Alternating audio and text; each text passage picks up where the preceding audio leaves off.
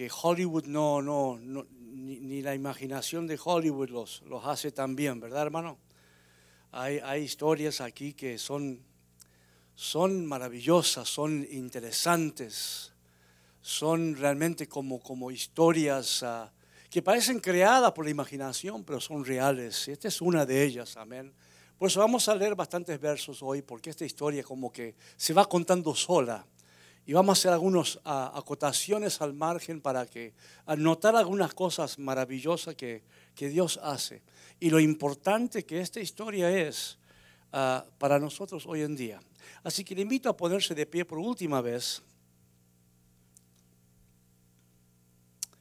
1 Samuel 7:12 dice, entonces Samuel tomó una piedra y lo colocó entre Mispa y Sen y la llamó Ebenezer, diciendo, hasta aquí nos ha ayudado el Señor. Vamos a orar, Padre, en el nombre de Jesús. En este momento necesitamos de tu presencia, Señor, en, la vida de cada uno de nosotros.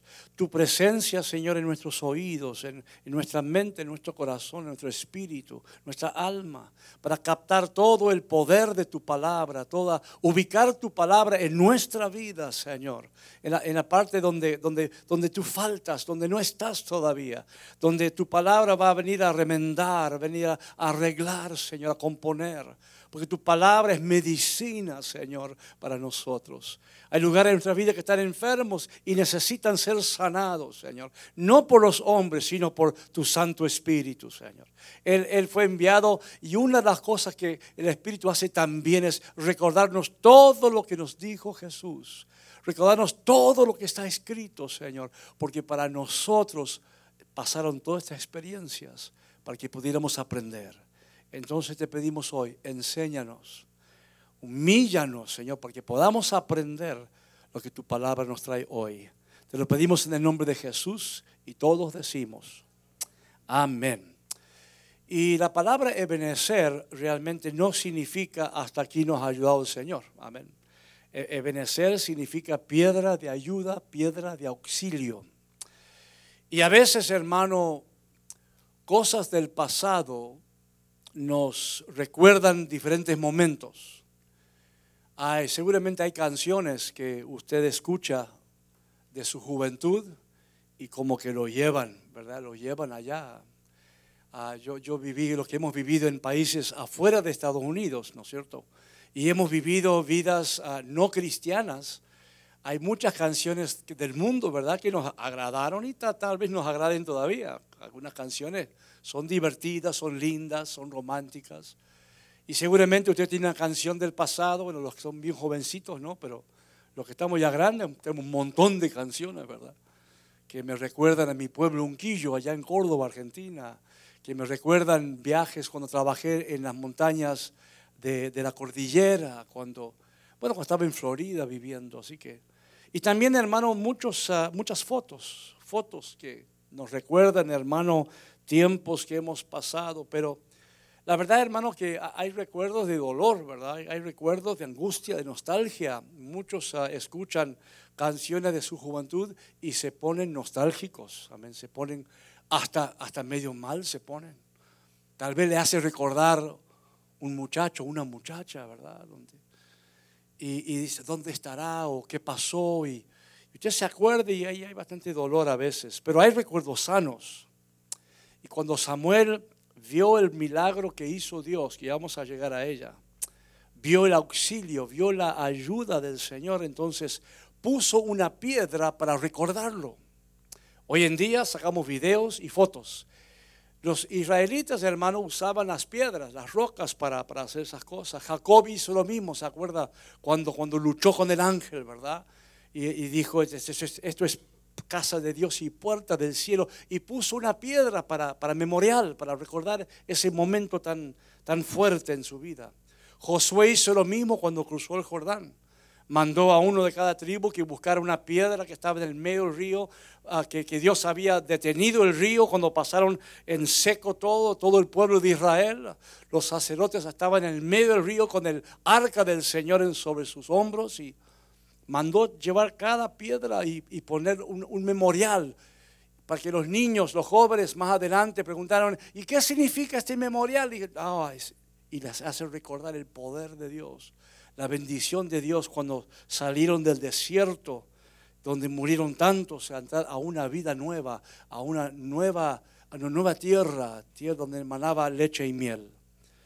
Y si usted lee Josué 24, 25, no hace falta ir ahora, va a escuchar decir a Josué que puso esa piedra como testigo en contra del pueblo.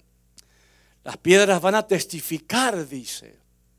Y el mismo Jesús dijo un día que si estas piedras callan, si ustedes callan, las piedras clamarán. Entonces, hermanos, hay, hay cosas del pasado que que viene a nuestra vida. Y, y Samuel llamó Ebenezer, porque ahí Dios le, le mostró su respaldo. Si usted me acompaña a 1 Samuel 4.1, y vamos a leer bastante, porque es una historia que necesita ser leída. Y llegaba la palabra de Samuel a todo Israel. Y salió Israel para enfrentarse en batalla con los filisteos. Y acampó junto a Ebenezer mientras que los filisteos habían acampado en Afec. Verso 2, el filisteo se pusieron en orden de batalla para enfrentarse a Israel. Entablado el combate, Jesús fue derrotado delante de los filisteos, quienes mataron como a cuatro mil hombres en el campo de batalla. O sea que en ese momento estaba creando un recuerdo malo en Israel. Ebenecer significaba derrota, Ebenecer significaba un, momento ah, dramático en sus vidas. El verso 3 dice, cuando el pueblo volvió al campamento, los ancianos de Israel dijeron, ¿por qué nos ha derrotado hoy el Señor delante de los filisteos? Fíjese que no dice por qué nos derrotaron los filisteos, sino por qué nos ha derrotado el Señor. Ellos en su corazón, en su alma, en su espíritu, sabía que esto no era una lucha común, que algo Dios había permitido para una enseñanza, para una corrección, para una disciplina. Y sabían muy bien estos ancianos por qué nos ha derrotado. Murieron cuatro mil hombres. Seguramente, ¿por qué no nos dio las fuerzas? ¿Por qué no nos dio la capacidad? ¿Por qué no nos dio la estrategia? ¿Por qué nos abandonó el Señor en esta, en esta batalla? Ahí en el verso 5 dice, porque se les ocurrió de repente a los líderes, ¿por qué no traemos el, arca del Señor que está en Silo? Y dijo, tomemos con nosotros de Silo el arca del pacto del Señor para que vaya en medio de nosotros y nos libre del poder de nuestros enemigos. Se les ocurrió que llevando el arca a la batalla no le iba a quedar otra a Dios que, defenderlos. Porque Él mismo iba a estar en la batalla. ¿Cómo iban a perder una batalla si Dios está con ellos? ¿Cómo vamos a, a perder una batalla? ¿Cómo vamos a caer si Dios está con nosotros? Pero Dios tiene demandas. Dios tiene cosas que espera de nosotros. Podemos decir hasta el cansancio, Dios está conmigo. Pero a veces la vida demuestra que Él está con nosotros, pero nosotros no estamos con Él. Y dice el verso 5, y aconteció que cuando el arca del pacto del Señor entró al campamento, todo Israel gritó con voz tan fuerte que la tierra vibró. Eh, póngase en ese momento. Imagínese, hermano, de repente mandan a Silo a, traer el arca. cuando entra al campamento, el pueblo ve el arca y dice, aleluya. Ahora sí van a ver los filisteos. Ahora está Dios con nosotros. Ahora está el Dios todopoderoso. Está el Dios que, que, hizo lo que quiso con los egipcios. Van a ver ahora lo que nuestro Dios hace. Pero ahí los filisteos en el verso 7 tuvieron temor, pues dijeron, Dios ha venido al campamento. Imagínese, hermano, el enemigo diciendo, el Dios de ellos está en el campamento de ellos. Y añadieron, ay de nosotros, versos 7 y 8. Porque nada como esto ha sucedido antes. Ay de nosotros, ¿quién nos librará de la mano de estos dioses poderosos? Ellos son los dioses que hirieron a los egipcios en el desierto con todo tipo de plagas. Hermanos, ellos conocían la historia del Dios de Israel. Ellos sabían lo que Dios había hecho. Ellos no creían en ese Dios, pero sabían que era un Dios poderoso. Ellos tenían un Dios llamado Dagón, un Dios de piedra que estaba en, una casita ahí, en un edificio, hermanos. Pero los israelitas habían traído al Dios de ellos al campamento. Pero estos filisteos eran, eran hombres de guerra, hermano. Recuerde que el enemigo, hermano, el enemigo pelea, amén. El enemigo no se rinde. Por más que tú vengas en su nombre, no significa que, ahí nomás se va. Él lucha, el enemigo es un luchador. Eh, Dios lo reprenda, ¿verdad? Pero, pero el enemigo no se rinde así nomás. Usted lo puede derrotar una vez y después va a querer volver otra vez. Ahí estando con el Señor Jesús en el desierto, dice que, lo tentó y lo tentó y lo tentó y dice, lo dejó por un tiempo. Significa que volvió a través de los fariseos, a través de los escribas, a través de los saduceos, a través de, de Judas, buscando, buscando derrotar. Nunca debemos pensar que una vez que hemos derrotado al enemigo, nunca más va a volver. Y nunca pensemos que no tenemos que luchar, que tenemos que pelear. Por eso en, Efesios 6 está nuestra armadura que tenemos que ponernos para ser efectivos en la batalla.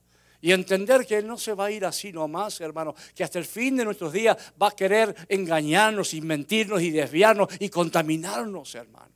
Pero fíjese estos hombres, 4.9, obrad ánimo y sed hombres, oh filisteos, para que no lleguéis a ser esclavos de los hebreos como ellos han sido esclavos de nosotros. Sed hombre, pues, y pelead se ve que uno de los comandantes era un, un cheerleader, ¿verdad? Un hombre que, dijo, no, momento, está mala la cosa, pero, vamos a incentivar, vamos a motivar a estos hombres, vamos a pelear. Hombres quieren ser esclavos de ellos y no, no queremos ser esclavos. Ellos sabían como ellos habían sido de amos de Israel, qué mal que los habían tratado, qué perversos habían sido. Y dije, no, van a hacer lo mismo con nosotros. Más vale que peleemos. Israel trajo a su Dios al campamento de batalla y entraron a pelear y perdieron, hermano. Y esta vez fue porque la otra vez, porque esta vez, hermano, mataron muchos más. Mataron 35, 30, 35 mil hombres. Y mataron, hermano, a los hijos del sacerdote Elí, Ofni y Finés, hermano. Y se llevaron el arca del pacto. Se robaron a Dios de los israelitas. Hermano, mire qué desastre. Esto ya es para agarrarse la cabeza y decir, ¿cómo, está eso, verdad? Entonces, desde ese momento adelante, Benecer era un mal recuerdo. ¿Cuántos tienen algunos malos recuerdos? A ver. Eh, tal vez no le afecte, pero tal vez sí le afecta todavía a algunos. Yo sé, hermano, que hay recuerdos que todavía cuando los pensamos decimos, ay Señor, ¿por qué me permitiste pasar por ese, ese momento? Ese recuerdo que trae carga, que trae peso, que, desilusiona, que nos miramos al espejo y hasta decimos, ¿cómo pudiste hacer eso? ¡Qué bárbaro! Recuerdos. Gloria a Dios que por la gracia y la misericordia de Dios puede no tener un efecto sobre nuestras vidas, porque somos criaturas nuevas, hermanos. Amén. Somos, somos creación nueva Ah, flamante y Dios puede renovar nuestra vida y hacernos olvidar los malos momentos, llenándonos de buenos momentos, hermano. Ah, queremos de parte de Dios, ¿verdad? Entonces, de ser era un mal recuerdo, un, un recordatorio de derrota, de fracaso, de pérdida, frustración. Esa palabra les hacía hacer preguntas: ¿dónde estaba Dios? Pues sí, ¿cómo dónde? Ahí estaba Dios. Recuerde, hermano, que aunque nos parezca imposible e increíble, Dios estaba en el arca. ¿Usted entiende eso? Sí, Dios estaba en el arca. It boggles the mind. Es increíble para nosotros entenderlo. Pero Dios estaba en el arca. Por eso lo adoraban ahí, por eso lo llevaban de cierta manera, lo honraban. Hermano, tenía su santuario. Y estos hombres filisteos se lo llevaron, hermano. Wow, mira, hay, palabras, hermano, entonces que, traen temor a nuestra vida. Ah, ah, hay padres, yo creo que aquí ninguno ya, porque hemos aprendido, ¿verdad? Pero cuando éramos chicos, tal vez a usted le dijeron, si no comes la comida, va a venir el cuco. Allá en Argentina es el cuco, no sé, en cada país un poco el coco. Bueno, ahí está. ¿El, el qué? El cucuy. O peor todavía, le dicen, si no come va a venir la policía a buscarte. Hermano, hay palabras que meten miedo a los que no tienen papel, aquí no hay ninguna. La migra. Hermano. A, los hombres, el dentista, ¿verdad? ese le da temor a muchos, ¿verdad? Para los morosos colombianos, muchos no saben esto, pero en Colombia ya no se hace más. Pero había una organización que cobraba deudas que no, no pagaba la gente y usaban los chepitos, se llamaban.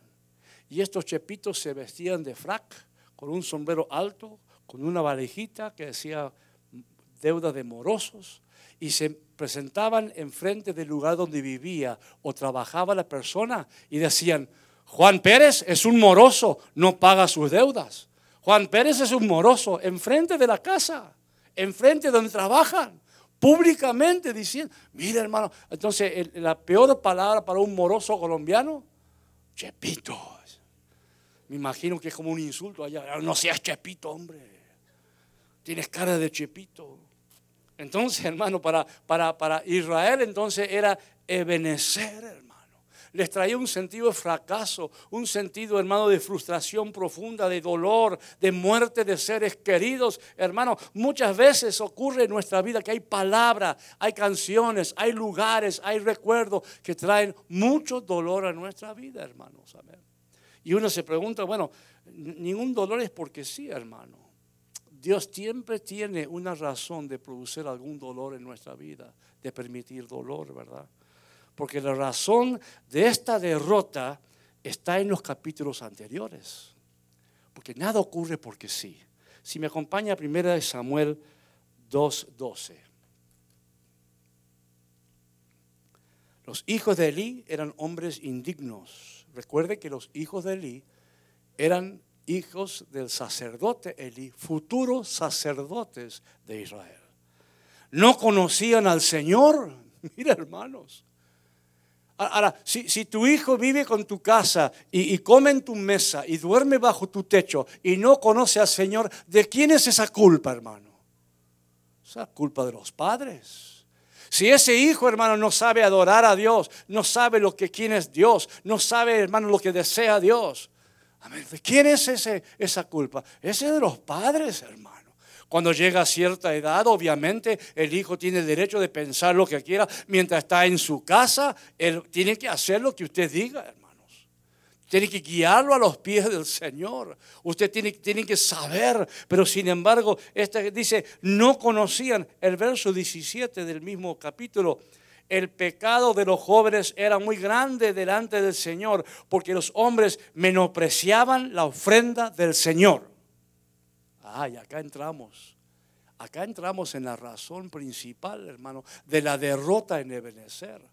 Porque vemos que el, el sacerdote Elí no había educado bien a sus hijos, no, los, no tenía la autoridad necesaria. Y estos hijos, hermano, lo que hacían era, le robaban la comida a la gente, hermano. Y no solamente eso, ya vamos a leer lo que hacían, ¿verdad? El problema más grande, hermano, que, eh, eh, en que la relación del pueblo de, de, Israel con Dios era, hermano, a través de las ofrendas. La relación era en base a ofrendas. Pregúntese un poco. ¿Quién ofrendó el Señor por nosotros? Jesús es la ofrenda. Su muerte en la cruz es la ofrenda. Su sangre derramada es la ofrenda. Nuestra relación con Dios es a través de ofrenda. Ofrenda de sacrificio, ofrenda de alabanza, ofrenda de adoración, ofrenda de servicio, ofrenda de obediencia. Es ofrenda, ofrenda. Y cada vez que digo ofrenda, hay gente en esta congregación que piensa dinero. Amén. Y sí es parte, pero si usted, cada vez que digo ofrenda, usted piensa en dinero, ese es tu problema. Sí. Ese es tu problema. Ah, servicio yo sirvo, yo, yo canto, yo alabo. Ofrenda de, económica. ya está el pastor. Ya sé dónde va esta prédica. Seguro que va a traer los tachitos otra vez para al final pedir una ofrenda económica. Y aunque es importante y parte de nuestra relación con Dios, eso no es la más importante, hermano. Es parte, hermano. Y, este hombre, Elí, dice, dice en, en 2 Samuel 2.25, si un hombre, escuche, puedo pensar cómo era su voz. Si un hombre peca contra otro, Dios mediará con él. Pero si un hombre peca contra el Señor, ¿quién intercederá por él? Hijos, hijitos, no deben hacer lo malo. Hijitos, cuídense, por favor. Me están haciendo quedar mal a mí. Ya, veo como, como, su voz, hermano, no, no tenía autoridad. mire, hermano, ellos menospreciaban. La palabra esa, menospreciar, es blasfemar, despreciar la ofrenda y menospreciaban a Dios, hermano. Porque al, menospreciar la ofrenda, estamos despreciando a quien le damos la ofrenda, hermano. Nosotros recibimos salvación por la, ofrenda, del el sacrificio de nuestro Señor Jesús en la cruz, hermano. Esa ofrenda tremenda. Nuestra relación es a la base de ofrenda. Ahora, no hago hincapié, otra vez digo, en la parte económica. Otra vez, si pensaste en la plata, ese es tu problema. Ponte bien con Dios. Dale a Dios lo que es de Dios y al César lo que es del César. Amén. Hermano, el asunto es que lo que le entregamos, porque todo lo que damos a Dios es una ofrenda. No damos nada por conveniencia ni por obligación, es el consejo bíblico, sino de, que parte de un corazón puro, de un deseo de agradar a Dios, de obedecer a Dios, hermanos. Démosle nuestra mejor alabanza. Amén, hermanos. Démosle nuestra mejor adoración. Démosle nuestro mejor servicio, nuestra mejor obediencia. Estás sirviendo al Señor. Bueno, no busques excusa para no servir. Sirve de verdad, hermano. Si vas a cantar al Señor, canta con todo tu corazón. Si vas a alabarle, alábale. Dale lo mejor a Dios, hermano. No podemos darle lo peor. Ahí en Mateo 2, 10 y 11. Fíjese, hermano, estos reyes magos cuando vieron la estrella se regocijaron sobremente con gran alegría y entrando en la casa vieron al niño con su madre María y postrándose le adoraron y abriendo qué, hermano, qué abrieron? Sus tesoros. Le trajeron una ofrenda al niño Dios. No lo sacaron de cualquier, de sus tesoros se postraron, le dieron de sus tesoros, hermano, presentaron oro, incienso y mirra. Trajeron lo mejor, hermano, porque ellos sabían, hermano, delante de quién estaban. Y sabemos que en Malaquías Dios rechaza la ofrenda coja, ciega y enferma. Es más, dice, ustedes traen ovejas que están enfermas, están a punto de morir y, las van a traer de, ofrenda. Dice, dáselo a tu gobernador, a ver si él se complace con eso. Ni los hombres. Hermano, cuando usted hace un regalo de cumpleaños, por supuesto depende de su economía. Pero usted cuando hace un regalo de cumpleaños, e, el regalo representa lo que usted piensa de esa persona. Si usted me, a mí me honraron el, 11 de noviembre, me honraron, me, me, dieron, y, muchos me dieron dinero, hermano, que, nunca viene mal, ¿verdad? a mí me gusta todo tipo de regalo, pues me quiere dar dinero, gloria a Dios. Pues, amén. Yo lo recibo, no lo voy a rechazar nunca. Pero me, dieron mucho, hermano. Y, yo me sentí, wow, qué lindo. Porque uno da de acuerdo al valor que se le da a la persona. ¿Qué significa esa persona en tu vida? Por eso a tu esposa cuando, cuando cumple años o aniversario, mire, ellas nunca nos regalan de aniversario a nosotros. ¿no? no sé por qué esa ley, pero generalmente ah, funciona así. Ellas nos regalan, nosotros somos los que regalamos. Amén. Ah, bueno, amén. Dios lo habrá querido así, porque así es. Sí. vaya usted a comprar un regalo de cumpleaños. Ahí en la, en la segundita. Vaya. Vaya. Vaya ya al dollar store, hermano. Amén. Y cómprele algo para su cumpleaños. Va a ver que vas a comer después del día siguiente. Si es que te da de comer, hermano. Porque, hermano, el regalo que hacemos, obviamente dependiendo de la economía personal que uno pueda tener, da el regalo de acuerdo a lo que siente por la persona. Y nuestra ofrenda a Dios, la ofrenda de nuestra vida al Señor, habla de cuánto le amamos, de quién, quién es en nuestra vida. Habla, hermano, de la importancia que le damos.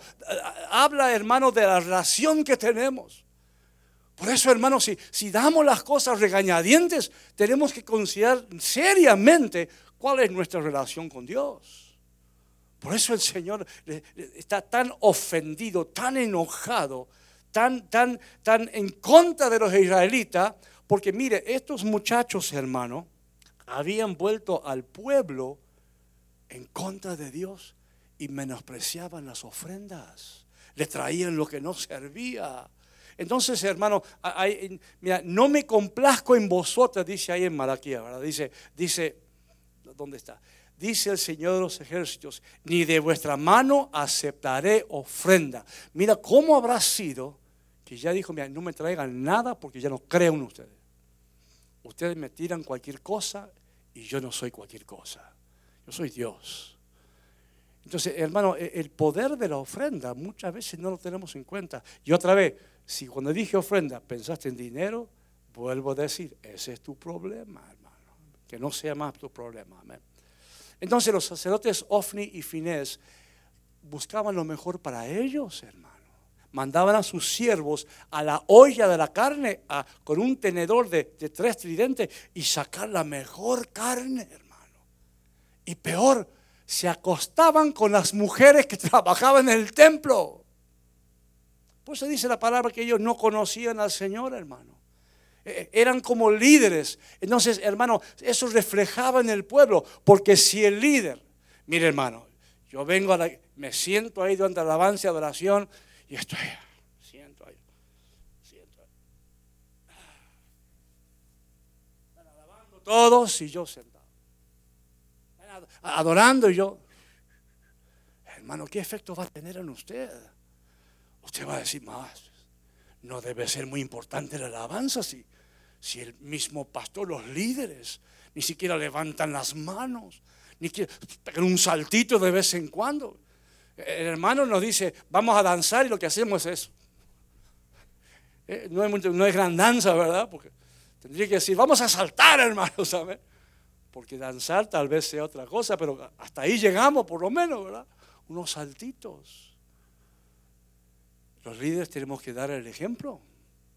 Por eso eh, ven el miércoles, acá voy a estar, porque tengo que dar el ejemplo. Tengo que orar, tengo que estar, los líderes tienen que estar. Es parte de nuestra ofrenda al Señor que, que habla al pueblo. Y, y Dios, hermano, habla con Samuel ahí en 1 Samuel 3:13 y le dice, hablando de Elí, porque le he hecho saber que estoy a punto de juzgar su casa para siempre a causa de la iniquidad que él conocía, pues sus hijos trajeron sobre sí una maldición y él no los reprendió. Ah, hermano. Mire, hermano, usted no puede permitir a sus hijos cualquier cosa. No puede rienda fuerte, hermano. Yo sé que estas sociedades de libertad y liberalismo, cada uno piensa como se le da gana, allá ellos, pero en casa, yo y mi casa serviremos a Jehová, dice la palabra. Vamos a servir a Dios en mi casa. Te guste o no te guste, así son las cosas.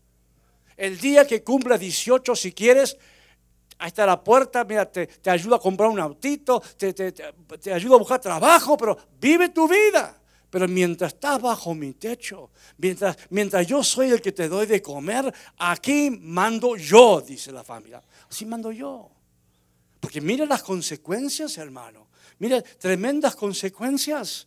Mira, los padres somos responsables por los hijos, hermano. Enseñemos a nuestros hijos a darle lo mejor a Dios lo mejor. Nuestro tiempo, nuestra obediencia, nuestra alabanza, adoración, nuestra oración, nuestro servicio, nuestra entrega. Hermano, lo que pasa es que ellos se fijan en nosotros. Y si nosotros estamos ahí a medio camino, ahí van a andar a un cuarto de camino. Y si nosotros no, no levantamos las manos, no, no decimos por un, un aleluya de vez en cuando, hermano, así van a ser ellos. nos van a imitar. Sabemos que en las casas las paredes tienen oídos, amén. Los chicos oyen todo, hermano. Los chicos saben todo lo que pasa en la casa. Y si los padres, hermano, no tienen conversaciones espirituales, si los padres, hermano, no, no se sientan, no oran de vez en cuando juntos, visiblemente, si no hacen un devocional, los chicos, hermanos, no lo van a hacer solos, amén. Y esto nos, nos habla a nosotros, hermano. Tenemos que apreciar a lo que Dios hizo y lo que hará por nosotros. Si vas a dar algo, da mejor. Da lo mejor. Yo me acuerdo que nuestro apóstol Otto, una vez, cuando era, bueno, sigue siendo apóstol, ¿verdad? Él dijo un, ejemplo que nunca me voy a olvidar. Dijo que un hombre le dijo, pastor, apóstol, dice, tengo ahí una mesita y una sillita, dice que ya no nos sirven, dice, que no están demasiado bien, ahí se las quiero regalar a la iglesia. Y parece que él recién empezaba la iglesia. Y dice que, que le hacía falta de todo. Y le dijo, dáselo al diablo. Medio fuerte, ¿verdad? ¿Cómo? Dice, a Dios que darle lo mejor. Si, si tú no lo quieres en tu propia casa porque no sirve, lo voy a poner en la casa del Señor. El Señor lo va a recibir. Es esa oveja, es esa oveja ciega, o oveja quebrada, pelada, hermano. No va a recibir eso. Y eso me quedó a mí en mi corazón. Es una buena enseñanza. Es, es, bastante fuerte porque decirle a alguien que le dé algo que quiere regalar a la iglesia, que se lo dé al diablo, medio que te haces un enemigo, ¿verdad? Pero bueno, amén. Enemigo, pero ¿qué va a hacer? Entonces, lo, importante de esta historia, hermano, es cómo reacciona Dios. Dios permite que haya guerra. ¿A cuántos no hemos estado en guerra? ¿Cuántos hemos estado en guerra por cosas que, que el Señor permitió porque no hemos hecho ciertas cosas que a Él le agradan, hermano? Yo veo, hermano, que, que los filisteos ganan. ¿Por qué? Y muchos podemos decir, ¿por qué me va mal en los negocios? ¿Por qué me va mal en, mi sanidad? ¿Por qué me va mal en mis relaciones? ¿Por qué me va mal en la vida? Y siempre piensan que es el diablo. Es que el diablo. Hay que mirar, hay que autojuzgarse, hay que mirar la vida de uno y pensar, momento, momento, tal, tal vez Dios me esté mostrando algo. Tal vez Dios es el que, el que no permite que yo avance, porque tengo que arreglar algo en mi casa, algo en mi vida, algo en mi relación, algo con Él, hermanos. Y es muy posible que eso suceda, porque el dinero viene y se me va como un saco roto. ¿No le ha pasado a usted? A mí me pasó una época de mi vida, en la época donde más dinero gané, hermano, que, fue el momento cuando me tomé el pastorado y pasé de ganar mucho dinero a ganar muy poco dinero. Ese, eh, y hermano, esa parte que yo ganaba no me alcanzaba. No me alcanzaba. Y cuando, cuando acepté el pastorado de la iglesia, ganaba menos de la mitad y me alcanzaba, hermano. Yo hacía matemáticas, decía, ¿cómo, ¿cómo es posible esto? Es que con Dios Todas las cosas son posibles, hermano. Todo es posible con el, con el Señor. Él hace milagros, hermano. Ahí el verso 17, recordando, el pecado de los jóvenes era muy grande delante del Señor porque los hombres menospreciaban la ofrenda. Escuche esto, el valor de la ofrenda que damos representa cómo valoramos al que lo recibe el, valor de la ofrenda que damos representa cómo valoramos al que lo recibe. Lo que das a Dios eh, es la manera en que tú amas a Dios o crees en Dios o tu relación está con Dios. Cuando estamos aquí congregados, sirviendo, cantando, alabando, hay que hacerlo con todo el corazón. Hay que hacerlo con todo el corazón. Dios observa cómo hacemos lo que hacemos. Todos los días pesa nuestros corazones. No es porque le guste las balanzas, es porque quiere saber cómo está la cosa, hermano, cómo está nuestro corazón. Recuerda, hermano, Proverbios 3, 9 y 10. Honra, dice, honra al Señor con tus bienes y con las primicias de todos tus frutos entonces, dice, honra, Pues entonces tus graneros se llenarán con abundancia y tus lagares rebosarán de mosto. Da lo mejor y Dios te da lo mejor, hermano. Eso es, eso es la verdad. La ofrenda honra a Dios o le deshonra, como estos, estas personas. Y el resultado para Israel fue, perdieron la batalla, perdieron 35 mil, fueron deshonrados, perdieron el arca del pacto, tuvieron que huir y los filisteos se llevaron al Dios de Israel. Mire cómo se habrán sentido los filisteos. Dijeron, no solamente le ganamos a ellos, le ganamos a su Dios. Aleluya. Bueno, no decían aleluya, creo, pero decían otros vítores, ¿verdad? ¿Y qué es lo que hace esta gente, hermano? ¿Qué, qué van a hacer? Llevan al arca al edificio donde está Dagón, el Dios de ellos. Estas son historias que hay que leerla, hermano, porque hasta nos hacen sonreír, ¿verdad? Nos hacen reír, porque es que, es que no conocían a Dios, ¿verdad? Mira, hermano, eh, eh, ponen al arca en el templo de Dagón y al día siguiente abren las puertas y ahí está la figura de Dagón, hermano, que era de piedra. Está postrado enfrente del arca. Mire, mire, si no es para reírse, ¿verdad? ¿Qué Hollywood ni Hollywood? Mejor que eso no hay. Dios, eh, eh, Dios riéndose, hermano. Dice, me lo voy a hacer algo que no se van a olvidar nunca. Ahí está Dagón. Y rápidamente lo, lo, lo asemblan de nuevo porque es de piedra, no puede hacerlo solo lo arman otra vez, al día siguiente van, otra vez está tirado en el piso y le faltan las manos y le falta la cabeza. Y dijeron, no, saquemos al arca de aquí porque no va a quedar ni el edificio. Que, llévenselo. Eh, eh, y Dios dice, hermanos, Dios los empezó a asolar. A, 1 Samuel 5, 7, cuando los hombres de Adot vieron que lo que les sucedía, dijeron, el arca del Dios de Israel no debe quedar con nosotros, pues su mano es dura sobre nosotros y sobre Dagón, nuestro Dios. Los llenó de tumores. Y esa palabra para tumor, mire hermano, usted de vez en cuando tiene que ir al Strongs a ver el significado, porque esos tumores no eran tumores cualquiera, eran hemorroides. Yo no sé si alguien ha tenido hemorroides. Gracias a Dios, yo no. Pero hermano, dicen que es que te sientas de un lado y te sientas del otro y te sientas del otro. Y, vas para el baño y, ah, hermano, que es lo más incómodo que pica. Hermanos, cómo es Dios, hermano. ¿Cómo es Dios? Es tremendo nuestro Dios, hermano. No, y, estos hombres desesperados, hermano, llévenselo por favor, llévenselo lejos. Y después le llovieron los ratones, ratones por todos lados, trayendo enfermedades. Siete meses estuvieron con esa cosa. Y dijeron, no, llévense esto por favor. Y le fueron a preguntar, hermano, a los sacerdotes de Dagón, hermano, a los, a los que, adivinos de Dagón, son satánicos. Le fueron a preguntar, ¿qué hacemos para evitar esto? Y fíjese, la respuesta asombra. Mire lo que dicen los sacerdotes satánicos. Es 1 Samuel 6:3.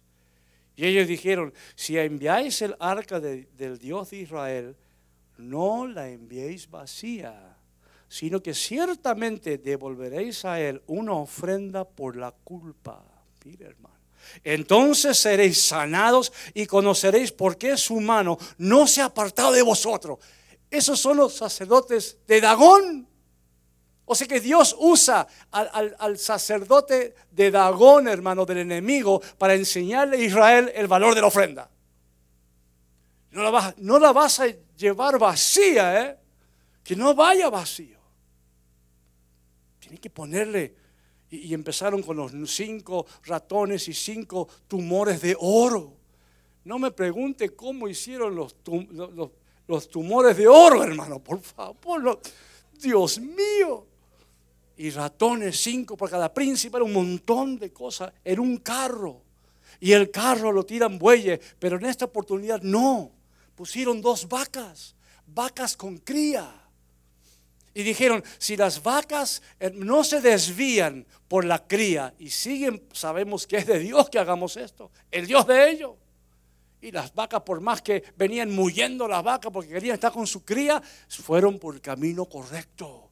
Y dijeron, esto es de Dios vamos a ser sanados ahora. Se va a ir el arca, eh, se va a ir el Dios todopoderoso, hermano. Una ofrenda por la culpa. Mire, muchos no entienden el poder de la ofrenda. Otra vez, no hablo de dinero, hablo de tu vida, la ofrenda de tu vida. Que tú eres de Él. Eres para Él, eres para servirle a Él, eres lo más importante que tenemos, hermano como cantábamos tanto el viernes, que fue un, momento tan lindo. Algunos no vienen los viernes y se la pierden, hermano. Pues tenemos momentos de, eh, tremendos de adoración. Y está llamando al pueblo, venga, haga un sacrificio, dale lo mejor a Dios. Y ahí, hermano, vemos esto y nos asombramos. Muchos no entienden, mira, sin Jesús la ofrenda no hay salvación. Sin, hermano, su sangre, la ofrenda no hay redención. Esta ofrenda, la ofrenda, la ofrenda. Hay poder en la ofrenda de nuestras vidas. Hay poder. Y, hay debilidad cuando retenemos la ofrenda de nuestra vida. Retenemos la adoración, la oración, el diezmo, la ofrenda. Sí, lo dije, el diezmo. Caiga quien le caiga. Y hay Romanos 12.1. Dice, por consiguiente, hermano, mira cómo Pablo entendía esto os ruego por las misericordias de Dios que presentéis vuestros cuerpos como sacrificio vivo y santo, aceptable a Dios, que es vuestro culto racional. Ahora, hay mucha gente que no entiende que es vuestro culto racional. Otras versiones dicen, este es el verdadero culto que deben ofrecer. Otra versión dice, esta es la verdadera forma de adorarlo. Y aún otra dice, esta clase de oración es la que realmente tiene sentido. El cuerpo entregado a Dios, no, mi tiempo es tuyo. Mi, presencia es para ti, Señor. Mire, pasaron y fueron a un lugar llamado Kiriat uh, Jearim y pasaron 20 años. Israel estuvo sin el arca 20 años. Fue la casa de alguien que, que la cuidó y la guardó. 20 años pasaron. Y si me, acosta, me, me vaya conmigo a 1 Samuel 7, 1 y 2. Y vinieron los hombres de Kiriat Jearim, tomaron el arca del Señor y lo llevaron a la casa de Adinabab en la colina y consagraron a Eliezer su hijo para que guardara el, acto, el arca del Señor. Y sucedió que pasó mucho tiempo 20 años, desde el día en que el arca quedó en Kiriat Jearim, y toda la casa de Israel añoraba al Señor. No tenían arca, no tenían cómo adorar. Silo estaba vacío, el santuario no había nada, no tenían cómo adorar a Dios. Y dice que añoraban, soñaban que el Señor viniera otra vez estaban viviendo de recuerdos. ¿Cuántos sabemos que no podemos vivir de recuerdo? Ayer ya pasó, como cantamos, hoy es otro día. No podemos decir que lo que hizo el Señor ayer lo va a volver a hacer mañana. No sabemos. Cada día trae su propio afán, dice la palabra. Estaban viviendo recuerdos, hermanos. Hay que comenzar de nuevo, pero comenzar bien ahí en 1 Samuel 7, 3 y 4.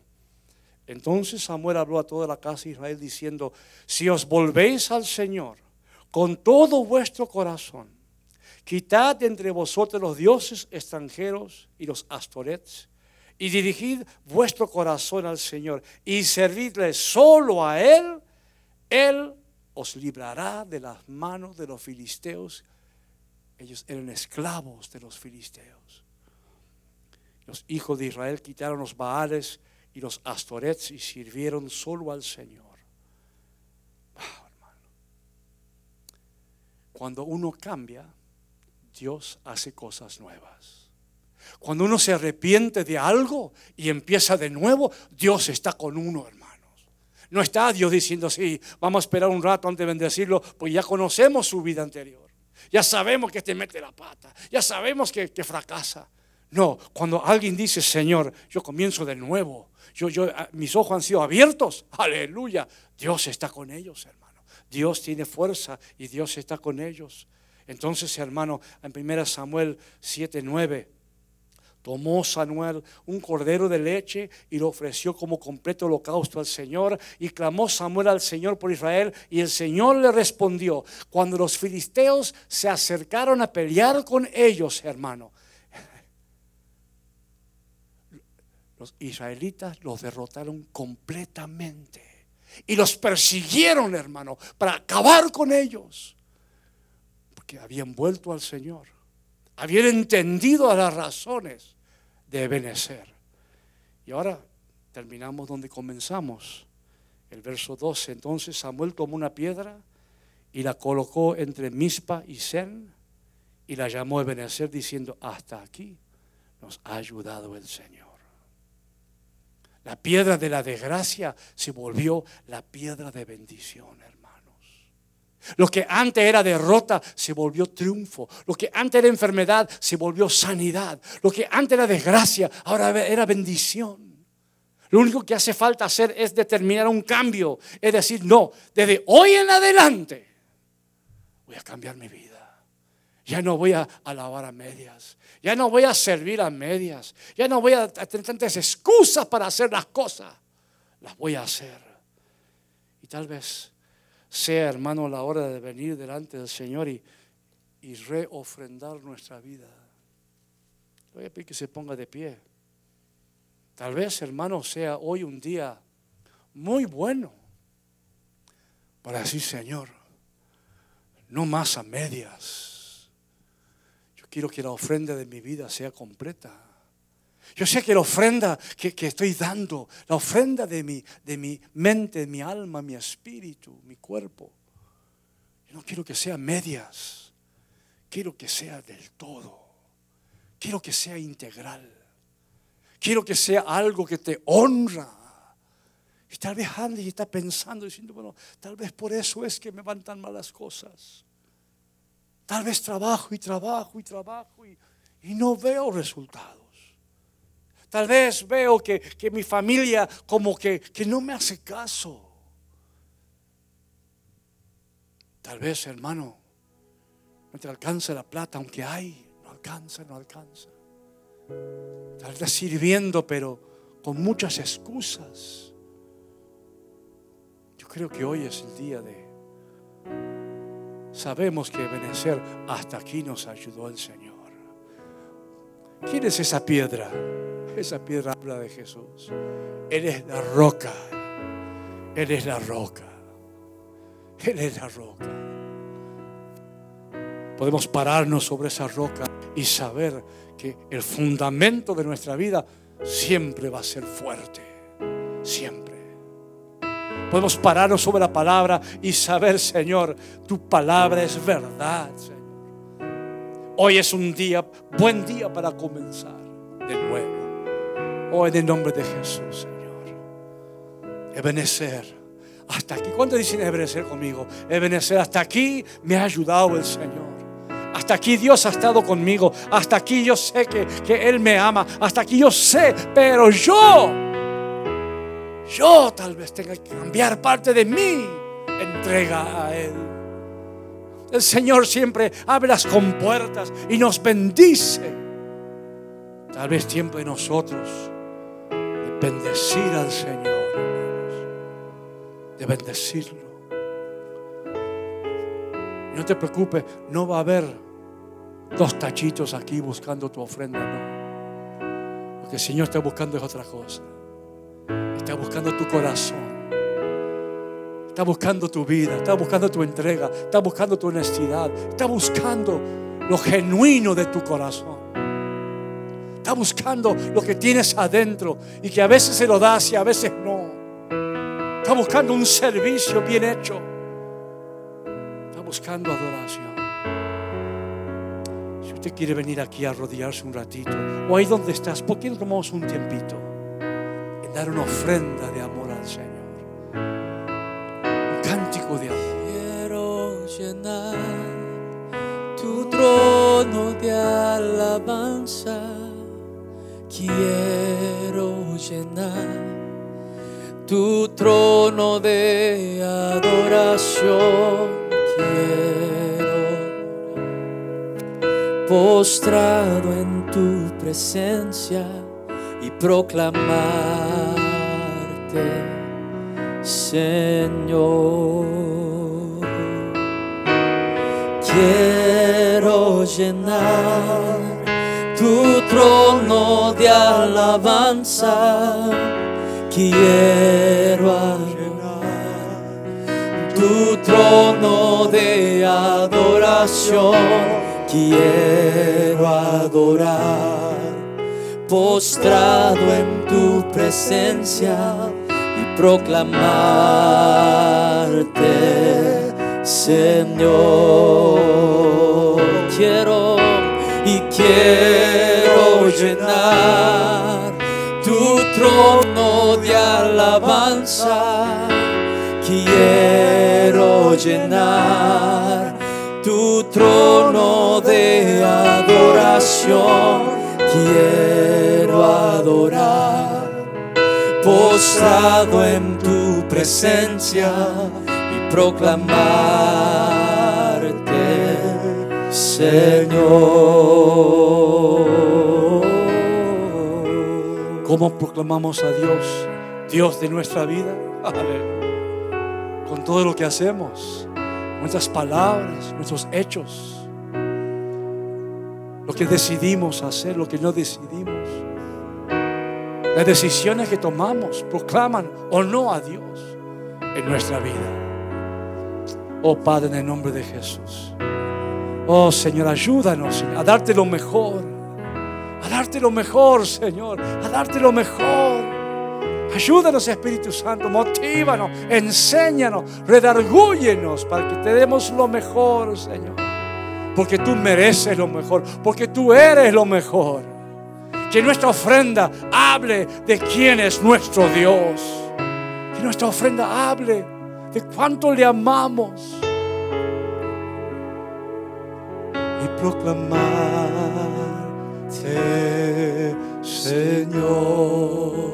Quiero llenar y quiero llenar tu trono de alabanza. Quiero llenar tu trono de adoración. Quiero adorar postrado, postrado en tu presencia y proclamarte. Una última vez, todos cantando con todo corazón.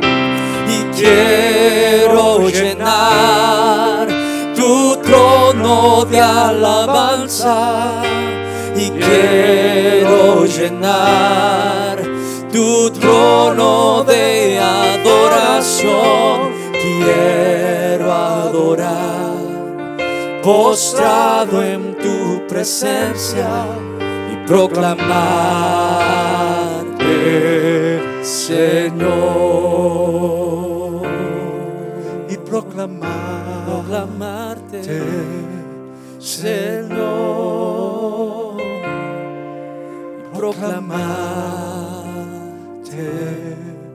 mi Señor. Que mi vida te proclame, mi Señor.